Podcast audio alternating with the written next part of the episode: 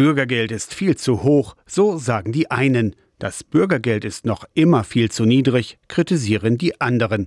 Klar, 61 Euro mehr beim Regelsatz seit Januar sind über 10 Prozent Erhöhung, sagt Christoph Stolte, Vorstandsvorsitzender der Diakonie Mitteldeutschland. Und trotzdem. Die Kaufkraft ist nicht wirklich gestiegen, sondern sie ermöglicht, dass das Existenzminimum wenigstens beibehalten wird. Es ist aber zum Leben wirklich wenig. Seitens der Bürgergeldkritiker heißt es häufig, Arbeit lohne sich doch nicht mehr und wer Bürgergeld erhalte, habe am Ende viel mehr im Portemonnaie als jemand, der arbeite. Ein Mythos. Besonders in den ostdeutschen Bundesländern sei der Niedriglohnsektor das Problem, sagt Christoph Stolte. Etwa ein Viertel aller Beschäftigten in Sachsen-Anhalt arbeitet im Niedriglohnsektor. Also wenn wir Tariflöhne haben, müssen wir uns daran gewöhnen, dass vor allen Dingen gesellschaftliche Dienstleistungen deutlich teurer werden aber sie ermöglichen ein würdevolles Leben und vor allen Dingen ein Leben auch ohne Aufstockung noch trotz Arbeit. Armut werde vererbt, beobachtet die Diakonie seit langem. Es brauche deshalb nachhaltige Initiativen, um Kinder und Jugendliche aus der Armutsspirale herauszuholen.